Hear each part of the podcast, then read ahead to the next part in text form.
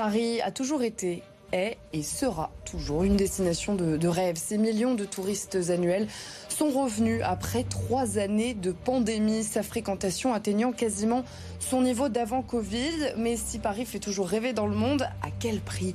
Avec l'inflation, ce ne sont pas uniquement les prix des produits du quotidien euh, qui ont bondi, ceux des chambres d'hôtel et des restaurants ont évidemment suivi le mouvement. Cela n'arrête certainement pas les touristes internationaux, mais peut mettre en difficulté les riverains. Face à cela, les autres départements de l'île de France sont-ils plus attractifs du point de vue des prix et parviennent-ils à capter cette clientèle venue d'ailleurs? Comment s'en sortent les lieux touristiques de notre région en dehors de la capitale? Pour répondre à tous ces enjeux sur le plateau ce soir, Alexandra Dublanche, vice-présidente Les Républicains de la région Île-de-France, en charge de l'attractivité, et David Zenouda, vice-président de l'Union des métiers et des industries de, de l'hôtellerie. Nous ferons un tour en Essonne aussi. L'Office du tourisme nous expliquera comment il se développe en banlieue.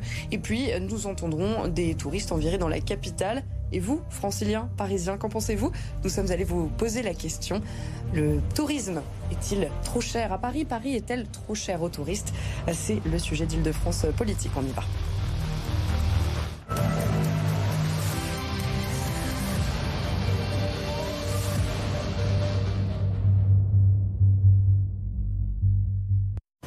Bonsoir Alexandra Dublanche. Bonsoir. Bonsoir David Zenouda. Bonsoir. Merci de nous avoir rejoints sur le plateau d'Île-de-France Politique pour ce sujet. Tout d'abord, je voudrais qu'on regarde ce chiffre ensemble. 44 millions, c'est le nombre de touristes qui sont venus en Île-de-France durant l'année 2022. C'est une hausse de 95% par rapport à 2021.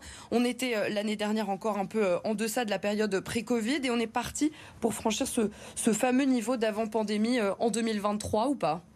Alors pas encore tout à fait puisqu'il manque toute la clientèle asiatique notamment, mais même sans cette clientèle, on voit qu'on arrive en Ile-de-France à de très très bons chiffres. Effectivement, vous venez de, de les citer, 44 millions de touristes en 2022. Et donc on voit qu'il y a vraiment une envie bien évidemment de revoyager après, après le Covid. Et donc que ces touristes reviennent, revoyagent et où vont-ils? Ils reviennent en région Ile-de-France. Et donc ça c'est une bonne nouvelle pour tous nos professionnels du tourisme qui ont fort souffert ces dernières années. C'est ce que vous constatez aussi, David Zenouda. Vous constatez que cette année 2023, elle s'annonce comment? Oui, elle s'annonce, on va dire, équivalente à celle de 2022, même si on a quand même subi encore une fois, depuis le début de l'année, on va pas revenir sur toutes ces grèves. Puis en plus, après, cet état d'esprit qui, euh, qui était en, à Paris où, où le, je trouvais qu'il y a une mentalité un peu pessimiste, un peu morose. La météo n'était pas au rendez-vous depuis quelques semaines. Euh, là, enfin, les premiers beaux jours arrivent et c'est vrai qu'on retrouve un peu tous le sourire depuis quel temps parce que effectivement, on sent les prémices d'une belle saison d'été qui arrive. Bon, une belle saison d'été, malgré le fait que, que, les touristes asiatiques ne sont pas encore tous revenus. La présidente de la région, Valérie Pécresse, a demandé davantage de vols, notamment de liaisons directes avec Pékin. Où en est-on? Pour l'instant, ça n'a pas vraiment avancé. Effectivement, la présidente a fait cette demande parce que cette, cette clientèle, elle, est, elle veut également revoyager. Hein. Les, frontières se sont ouvertes et donc euh, elle est la bienvenue en Ile-de-France. C'est une part importante hein, de, nos touristes. Et, euh, donc, pour cela, on a besoin de davantage de vols euh, de nos compagnies aériennes. Et, donc, c'était la demande qu'avait fait la présidente il y a quelques semaines. Et on attend effectivement que, que, le gouvernement notamment s'en saisisse et aussi nos grandes compagnies aériennes. C'est le gouvernement justement qui doit s'en saisir? Bah, Qui a effectivement des moyens d'ouvrir davantage de lignes, tout à fait, et c'est ce qu'on attend. Est-ce que les dépenses des, des, touristes qui viennent aujourd'hui, on va rentrer dans, dans, le vif du sujet, est-ce que les dépenses de ces touristes sont davantage contraintes, David Zenouda Alors, Les dépenses sont souvent liées à la, à la typologie des touristes. Euh, je pense qu'un Américain dépense de pas la même somme qu'un Grec ou qu'un euh, qu'une qu personne du sud de l'Europe. Euh, les moyens de, que, que, peuvent avoir les Nord-Américains sont quand même différents avec l'équivalent dollar-euro. Mmh. Et c'est vrai qu'on ressent, et puis on, on parlait de, de effectivement de la baisse d'activité liée au tourisme asiatique, mais on ressent une hausse, et ça j'ai eu des perspectives de l'Office de tourisme de la ville de Paris, qui euh, m'a confirmé que cet été, les Américains allaient revenir en force, l'Amérique du Nord allait revenir en force, et notamment la bonne surprise, ce sont les Canadiens euh, qui devraient revenir en force, et ça c'est plutôt une bonne nouvelle pour nos métiers, puisque ce sont des gros consommateurs de restaurants, de bars, d'hôtellerie de luxe, euh, et d'hôtellerie en général, et c'est vrai que cette clientèle est plutôt une clientèle qui ne regarde pas la dépense, qui pour nos garçons de café sont plutôt des bons clients puisqu'ils laissent beaucoup de tips, ont l'habitude de laisser beaucoup de tips. Donc pour nos métiers, c'est plutôt une bonne nouvelle d'avoir cette typologie de clientèle. C'est vrai que d'autres clientèles avec un pouvoir d'achat moins élevé, ben, ne restent moins longtemps peut-être dans la capitale, parce qu'effectivement, on en parlera, mais on en parle déjà, le coût de la vie à Paris a considérablement augmenté, euh, en tout cas pour le, pour le, pour le tourisme. Mhm. Et c'est vrai que certains typologies, certaines typologies de touristes sont plus favorisées que d'autres. D'ailleurs, il y a une, action très volontariste hein, de la région. Nous nous sommes rendus avec Valérie Pécresse aux États-Unis, justement, début janvier, en Australie et Nouvelle-Zélande, qui sont des terres de rugby, qui vont venir pour la Coupe du Monde de rugby, mmh. qui euh, débute le 8 septembre. Et donc, on, souhaite qu'ils passent le plus de temps en Île-de-France, afin, ce sont des, touristes, effectivement, qui dépensent beaucoup, euh, les États-Unis, euh, l'Australie, mmh. avec un fort pouvoir d'achat. Et donc, nous, on fait ce travail aussi d'aller les chercher pour leur dire, revenez en Île-de-France avec il y a aussi toute une, diversité de, l'offre touristique sur le tourisme durable, par exemple, qui intéresse beaucoup les Américains. Et donc pour les faire revenir et qu'ils passent le plus de temps dans notre région et évidemment fassent vivre euh, nos euh, hôteliers, euh, nos commerçants, nos restaurateurs. A priori, on a, a passé le pic hein, de, l'inflation. Est-ce que vous espérez, et on l'imagine, que finalement les prix vont peut-être eh bien regagner, peut-être pas leur niveau d'avant la guerre en Ukraine, mais au moins que les prix vont baisser d'ici euh, cette Coupe du Monde Parce que sinon, peut-être que ces touristes vont peut-être dépenser moins vous savez, nous, euh, dans nos secteurs d'activité, euh, l'inflation était liée à beaucoup de cas, à beaucoup de, cas initiaux, c'est-à-dire on avait le coût des matières premières. Nos fournisseurs, par exemple, je vous donne un exemple, le verre pour la bière a considérablement augmenté. Donc nos fournisseurs de bière ont augmenté leurs tarifs. les fournisseurs de matières premières type alimentaire, avec la guerre en Ukraine, on le sait très bien, le coût énergétique, nous avons euh, augmenté les salaires euh, dans la profession. Euh, vous le savez, avec la hausse, on est, c'est encore le sujet aujourd'hui, mais avec la hausse de la grille salariale. Donc on a des accords là-dessus. On doit aussi rembourser nos prêts garantis par l'État parce que le Covid est quand même encore présent malgré tout financièrement. on, a un impact de, ce qui s'est passé il y a deux ans sur, sur notre économie. Et c'est vrai que tous ces éléments mis bout à bout font que on a on est contraint, malheureusement, dans nos, dans nos métiers, d'impacter de, cette inflation qu'on subit. Justement, ça, tombe bien que vous parliez de ça, parce que je voulais vous montrer euh, ce tweet euh, d'un Parisien qui a fait euh, pas mal réagir. Hein. Il avait, il était, il est allé dans, dans une brasserie. c'était à côté de l'île Saint-Louis. C'était le week-end dernier, voilà. je suis sûr que vous l'avez déjà vu, voilà. donc ce, ce, tweet, il s'est retrouvé à payer quasiment 20 euros son addition. Qu'est-ce qui peut justifier ces prix, David Zenouda 20 euros pour trois boules de glace je précise. Alors bon, c'est pas n'importe quelle boule de glace. Hein, oui, d'accord. On va pas citer, on va, va pas citer le glacier. On va pas citer le glacier, mais c'est le plus cher de Paris. Et puis c'est dans le quartier aussi le plus cher, d'un des quartiers les plus chers de Paris. Donc c'est vrai que s'il veut déguster une glace un peu moins chère dans un autre, Paris est magnifique, toute les, la région parisienne est magnifique. Il y a d'autres évidemment quartiers un peu moins touristiques avec des glaciers un, avec des coûts un peu moins élevés. Et c'est vrai que bon, on prend cet exemple-là, mais on ne parle pas euh, du, petit bistrot à vin euh, euh, qui va proposer des plats travailler avec, euh, avec du sourcing de la région, euh, avec, euh, avec une, volonté de faire plaisir à sa clientèle, on va tout de suite aller chercher la brasserie d'angle qui, elle, a des coûts exponentiels liés à son emplacement, avec une matière première qui est une marque connue et donc du coup avec un impact sur le coût de la matière première. Donc c'est vrai que cet exemple il est très parlant, mais on ne parle, moi j'aimerais qu'on parle aussi du petit artisan restaurateur qui lui sait faire plaisir à ses clients et qu'on trouve aussi dans des quartiers charmants à Paris. Bon, ça fait quand même euh, mauvais genre pour euh, l'attractivité parisienne. quand vous allez dans toutes les grandes capitales, euh, voilà, Londres, San Francisco, New York, enfin voilà, toutes les grandes villes internationales, on trouve aussi des, des prix élevés. Mais effectivement, ce qui est important, c'est de voir comment on peut accompagner euh, justement nos commerçants, nos restaurateurs face à cette crise énergétique qui est, euh, très importante et qui forcément impacte après le produit. Je recevais encore aujourd'hui un mail d'un boulanger complètement désespéré par rapport à sa facture énergétique. Donc nous, on a déployé à la région des aides. Alors déjà, on avait déployé pendant le Covid des aides justement parce qu'on savait que ça serait difficile de rembourser tous ces PGE. Donc euh, nous, on avait déployé le fonds résilience dont je crois vous avez bénéficié vous-même pour justement un fonds de 145 millions d'euros où on a abandonné la part qui était dû à la région pour soulager euh, les restaurateurs, les, commerçants, et donc qui n'ont pas remboursé à la région euh, ce prêt, euh, ce prêt à taux zéro. Et là, on, a également sorti un chèque efficacité énergétique pour aider les, les, commerçants, les restaurateurs à pouvoir investir dans des dépenses pour plus de sobriété énergétique parce qu'on sait que ça, pour le coup, ça peut risquer de durer et qu'il faut anticiper pour la suite à long terme cette hausse des coûts énergétiques. Ça fait beaucoup de dépenses pour la région. Oui, mais c'est beaucoup de dépenses qui sont aussi financées par énormément d'économies que nous avons fait tout au cours de ces dernières années, puisque nous gérons de l'argent public et nous le, gérons bien, je le pense. Et donc on fait des économies euh, sur certaines dépenses euh, aussi en, interne, par exemple. Hein. nous, euh, nous diminuons le nombre de certains postes, nous faisons des économies au quotidien. Et ensuite, pour les réinvestir dans les, les dépenses essentielles qui sont les transports, les lycées ou des dispositifs de crise et d'urgence euh, comme ceci. C'est aussi en déménageant à Saint-Ouen, en Seine-Saint-Denis, le siège de la région. Ça nous fait 15 millions d'euros d'économie par an, par exemple. Donc euh, tout ça est reversé aux franciliens. Alors au-delà de cette seule brasserie, on a quand même, euh, on s'est quand même un petit peu baladé hein, dans, dans, le quartier. Bon, généralement, c'est bon, on trouve rarement une, boule de glace à moins de 3-4 euros. Donc, donc voilà. On, va peut-être écouter justement des, des, Parisiens, des Franciliens et des touristes évidemment qu'on a pu rencontrer sur le terrain. Ils étaient au micro de Romain Giraud. J'ai une fille qui vit ici, elle me dit que les prix sont un peu chers. Nous venons de Turin et c'est plus cher ici. Le loyer, les prix au supermarché, etc. Après, les prix montent aussi à Turin, c'est un problème européen.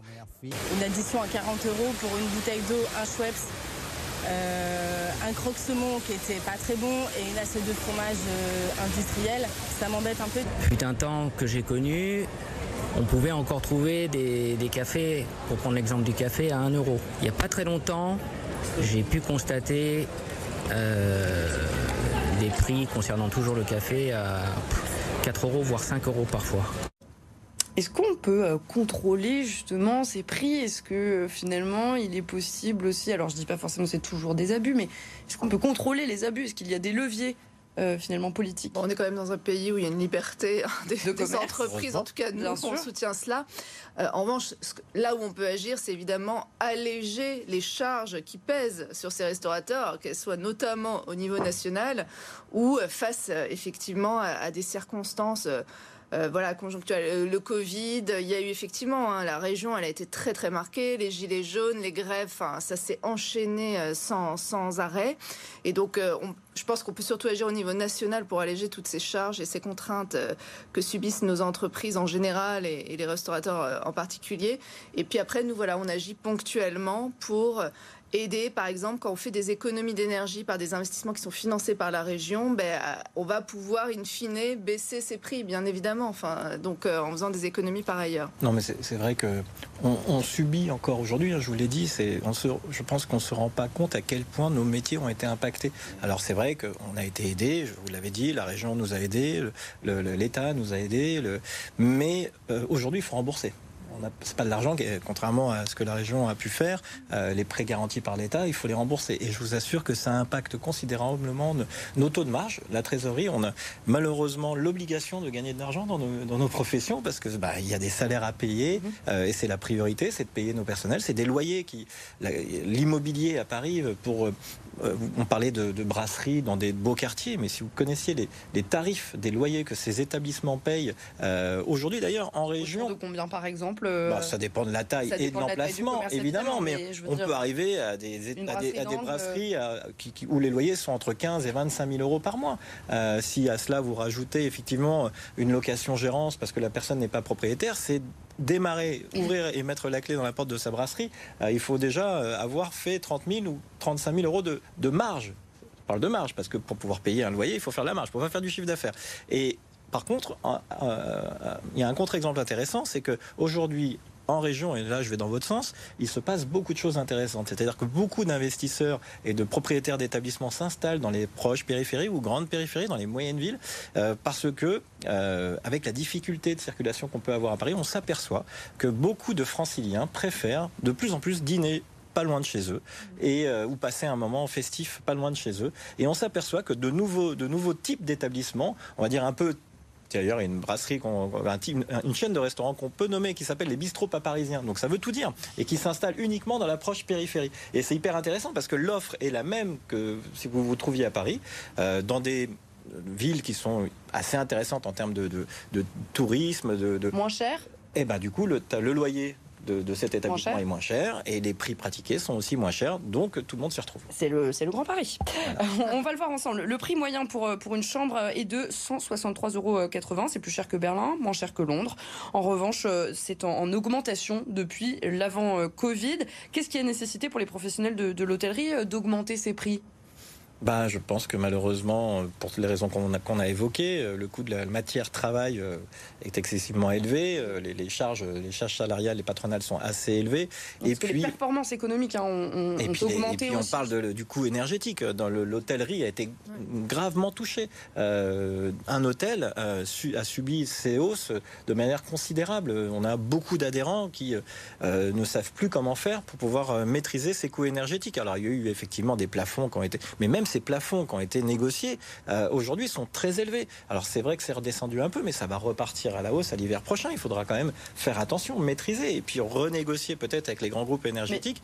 Euh, je, voudrais revenir aux performances économiques hein, parce que justement, on va peut-être les voir justement ces performances économiques. Elles sont, elles sont supérieures à celles de, de, 2019, plus 11% mhm. pour les, hôtels économiques, plus 40% pour les hôtels haut de gamme. Ça fait à peu près euh, plus 28%, je crois, au, au global. N'oubliez pas ce qui s'est passé quand même. On rattrape pas ce qu'on a perdu. Pendant deux ans, les hôtels étaient ouverts, mais n'avaient pas de clients. Les hôtels n'ont pas eu d'aide. Les hôtels n'avaient pas de clients pendant toute cette période-là. Plus de congrès, plus de séminaires, plus de, plus de tourisme d'affaires. Euh, je ne parle pas du tourisme euh, traditionnel. Donc ce qu'on a perdu, euh, on ne l'a toujours pas rattrapé. donc c'est vrai que la situation paraît inflationniste dans nos secteurs d'activité, mais malheureusement, j'ai l'impression que c'est pour beaucoup d'entre nous une petite obligation.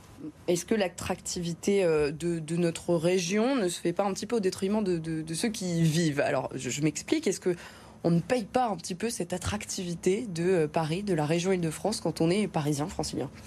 L'attractivité, c'est toujours, euh, moi je le pense, gagnant-gagnant. Quand, alors je ne sais pas de quelle attractivité vous parlez, mais par exemple quand on attire à, un investissement euh, international, c'est de l'emploi sur le territoire francilien et donc ça bénéficie à tous.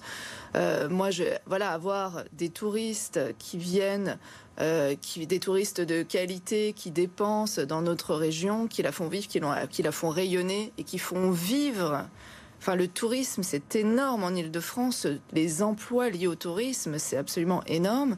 Et donc, faire vivre tous nos commerçants, euh, les hôteliers, les restaurateurs, c'est absolument indispensable. Et je pense que tout le monde en bénéficie. Et, euh, et, on espère que euh, les grands événements euh, sportifs à venir vont encore davantage redorer cette image de l'Île-de-France et faire venir. Alors, on n'est pas pour un tourisme de masse absolue, mais voilà, faire rester des touristes, par exemple, plus longtemps, leur offrir, leur faire découvrir la région. Il n'y a, pas que Paris en Île-de-France. on, on travaille sur ce que j'allais vous dire. Toute l'idée, c'est toute l'idée, c'est finalement de, de, trouver un comment rééquilibrer un petit peu la, la fréquentation de Paris et de sa banlieue tout à fait. Nous, c'est notre combat depuis 2016 avec Valérie Pécresse. C'est euh, quand un touriste vient à Paris, lui montrer ce qu'il y a tout autour, euh, en des magnifiques châteaux euh, en Seine-et-Marne. Je pense au parcours des impressionnistes dans, les, dans les Yvelines, la vallée de la Seine. Il y a énormément de choses à découvrir. C'est à nous de les mettre en avant, tous ces parcours, de mettre en avant aussi, de faciliter l'accès euh, à ces sites. Et donc un Américain, par exemple, qui revient pour la troisième fois à Paris, il vous explique d'ailleurs, je n'ai pas envie de revoir euh, les mêmes choses. Je serais toujours ravi d'aller voir la Tour Eiffel, mais je veux découvrir d'autres choses.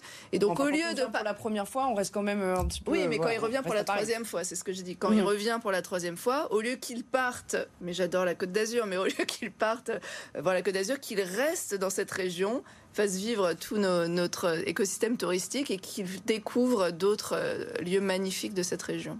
Bon, avec euh, l'inflation et la hausse des prix à Paris, il y a certains euh, touristes qui ont trouvé eh bien une idée, c'est de loger plutôt en périphérie de Paris et par exemple, pourquoi pas au camping. On va on va écouter. Pourquoi vous avez choisi celui-ci?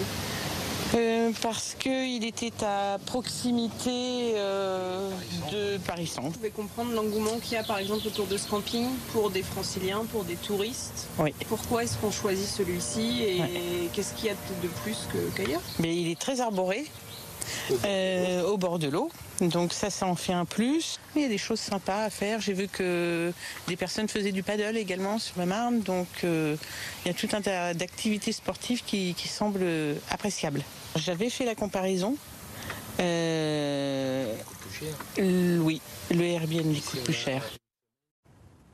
finalement, euh, ça se développe un petit peu, le, les touristes qui logent dans, dans la périphérie de, de, Paris. Il y a beaucoup de manières alternatives de découvrir Paris, euh, le camping, euh, bah, l'hôtellerie, évidemment, et puis ces, ces, ces logements on ne va pas encore faire la pub euh, de, ce, nouveau euh, business euh, de, du logement à Paris, mais c'est vrai qu'il y a des tas d'alternatives pour dormir pas cher. Mais est-ce qu'il y a de plus en plus de touristes qui sortent des frontières du, périphérique justement pour loger en Ile-de-France Est-ce qu'on a bah, Il va y en avoir, évidemment. Mais ils vont, surtout que, surtout que la, perspective des Jeux Olympiques vont faire que l'attractivité, on parlait de, Paris, et les aménagements qui vont être réalisés vont permettre, et puis ça va être une obligation, parce que on, sait qu'on va être saturé en termes de logement. On n'aura pas suffisamment de logements disponibles et d'hébergements disponibles pardon, pour euh, accueillir euh, la manne touristique des Jeux, Olympiques. Donc il va bien falloir trouver des solutions alternatives et ça passe par le Grand Paris et la métropole. Euh, donc du coup, je pense qu'effectivement, oui, il y aura des solutions alternatives et ça va être bénéfique parce que ça va permettre à des tourismes et au tourisme francilien de se développer. Et c'est cette vitrine des Jeux Olympiques. On parlait de, l'attractivité de, la métropole de, Paris, de la région, mais il va y avoir des événements dans, Paris, intramuros, mais aussi à, l'extérieur. C'est un sujet, puisque on s'en occupe beaucoup des Jeux Olympiques au sein de l'UMI, euh, c'est un sujet qui nous intéresse parce qu'on sait que ça va être euh, un bénéfique pour tous, à la fois pour les franciliens pour les, et pour le tourisme international. On est en direct euh, avec Mélodie Tournier, qui est responsable du développement touristique au sein de la communauté d'agglomération de, de l'étang Poix, c'est en Essonne. Bonsoir Mélodie Tournier. finalement, les, lieux touristiques et de, culture en Essonne, par exemple, ont-ils augmenté leur prix avec euh, l'inflation? Est-ce que vous avez des, données sur euh, cette question? Tout à fait. Bah, écoutez, euh, bonsoir, bonjour à tous. Bah, moi, je vais, vous, je vais vous parler de, mon territoire, de l'étang Poix Sud-Essonne, donc situé vraiment sud-sud, limite région centre. Nous, mhm. on a augmenté de très peu, je tiens à le signaler, c'est même faible, voire minime nos, nos, tarifs. On, nos tarifs réduits étaient de, de 50, on les a passés à 5 et, plein tarif, on est passé de 5 à 7. Euh, c'était quelque chose qu'on souhaitait faire depuis longtemps, mais on reste dans tous les cas un des seuls territoires en Essonne à, être très attractif au niveau de la tarification des visites. Et c'est plutôt une, clientèle de, touristes étrangers ou de touristes français que vous parvenez à capter? Majoritairement, je dirais euh, franciliens, de proximité, essonien, si on devait faire un, mhm. un top 3, essonien en premier et parisien en deuxième. Et ensuite vient les, les Yvelines ou les Hauts-de-Seine. Et, euh, et, après, au niveau de l'international, on a des Allemands, des Belges et des Canadiens. Est-ce euh, est-ce qu'il y a un effet Grand Paris? Est-ce que vous sentez que depuis quelques années, la métropole fait davantage connaître euh, les destinations euh, franciliennes comme comme la vôtre à la clientèle internationale? Écoutez, je, je, dirais, on n'a pas d'étude à ce jour qui, qui, a été réalisée pour, pour attester, pour vraiment avoir des, des données chiffrées. Mais euh, on est sur un territoire qui est vraiment limite. On est, on est en Ile-de-France, mais on est limite avec la région centre.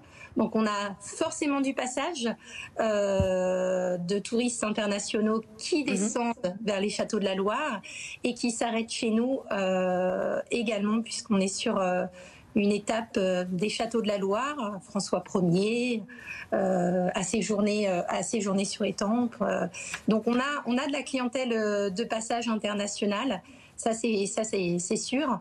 Et, euh, et, on a aussi, euh, pour la petite anecdote, des, des pèlerins de Saint-Jacques de Compostelle. On est sur un, on est sur une étape de Saint-Jacques, donc on a aussi des, des, sportifs euh, à vélo ou à pied qui, vont se rendre jusqu'à jusqu'en Espagne et qui s'arrêtent euh, du coup chez nous. Donc on a beaucoup aussi de, de pèlerins internationaux. Vous restez euh, avec nous, euh, Mélodie euh, Tournier. La SNCF a mis en place une, stratégie hein, pour attirer les touristes hors de, Paris, une campagne de, communication visuelle, notamment dans les transports. Est-ce que cette campagne visuelle, elle peut permettre aussi eh bien aux, touristes qui sont à Paris d'aller un petit peu plus, voilà, voir ce qui se passe en dehors des, frontières du Évidemment, de toute façon, on a toujours le besoin d'être soutenu par. Pardon, vous, restez avec nous. Pardon, je vous, je vous pose une question juste après Mélodie Tourné. on a toujours besoin d'être soutenu par euh, une possibilité de médiatisation euh, euh, à la fois de nos métiers et, pour les touristes d'offres qui peuvent la dernière fois, je me, je me, suis fait la réflexion, quand on arrive à Paris, quand on prend le métro, il y a pléthore d'offres d'attractions, que ce soit en, en région parisienne ou euh, amusez-vous à sortir de Paris euh, deux, trois, après un week-end et, et prendre le métro et vous apercevrez que vous avez mais des dizaines et des dizaines d'offres, visites de châteaux, euh, expositions, euh, concerts. Donc en fait, on a besoin de, de, de, communiquer tout ce, qui peut, tout ce qui peut se passer pour l'attractivité. C'est évident. On ne peut pas dire euh, venez à Paris puis euh, bah, vous vous débrouillez par vous-même. Mais Elodie Tournier, vous aviez justement quelque chose à dire sur ce sujet-là euh, donc nous, on est dernière station de RERC qui se Mhm. prend au niveau de Saint-Michel, donc plus attractif à Paris, euh, bibliothèque François Mitterrand, Austerlitz. Et, euh, et il est vrai, bon à ce jour, on n'a on n'a pas de données chiffrées, euh, mais c'est un objectif pour nous, euh, et, et effectivement, de travailler avec la SNCF dans les années à venir pour du coup être un, très attractif euh, ce sujet-là, sur ce sujet-là. Et puis aussi parce que euh, finalement, euh, le tourisme en train, ce sont, euh, sont les mobilités douces. Donc voilà, c'est le tourisme un petit peu du, du slow tourisme, comme, comme on dit. Merci beaucoup, euh, Mélodie Tournier, de, de nous avoir exposé un petit peu la, la situation donc, dans les Tempois, dans le sud de, l'Essonne. Merci à vous d'avoir été en, en, en direct avec nous. On le voit, ça, ça fonctionne un peu cette, cette campagne de, de la SNCF. On commence à en voir les effets ou pas Mais, Alexandre De toute façon, ce n'est pas que cette campagne, c'est un travail de très long terme. Il faut faire connaître ces lieux. Effectivement, le sud de l'Essonne est magnifique. Oui, parce que pour Euh, le des- château de Versailles, encore ça va. Oui, mais- les, châteaux de Fontainebleau qui sont Mhm. assez loin de Paris, mais qui sont des lieux absolument sublimes. Euh, Là, nous, on vient effectivement de, se- de signer un partenariat, par exemple, avec le château de Maison Lafitte, qui est directement accessible en, en RER, et le comité régional du tourisme, que d'ailleurs nous allons fusionner avec l'agence d'attractivité que, je préside pour justement encore davantage avoir de puissance pour valoriser tout nos notre patrimoine culturel francilien. Et tout ça, donc, faut faire connaître et puis après rendre accessible, bien sûr. Et donc là-dessus, c'est pour ça qu'on travaille aussi sur des, offres pour les touristes, euh, des packs euh, pour euh, d'accès, transport à tous ces lieux et les faire davantage connaître en créant, comme je disais, des parcours thématiques également qui sont importants. Merci beaucoup Merci euh, à à, tous les trois d'avoir été euh, nos invités euh, dans ce nouveau numéro donc euh, d'Île-de-France euh, politique consacré au tourisme en Île-de-France parce qu'il n'y a pas que le tourisme à Paris, il y a plein de choses à faire donc dans la région euh, francilienne. On se retrouve la semaine prochaine pour un nouveau numéro. L'info continue sur PFM Paris de France.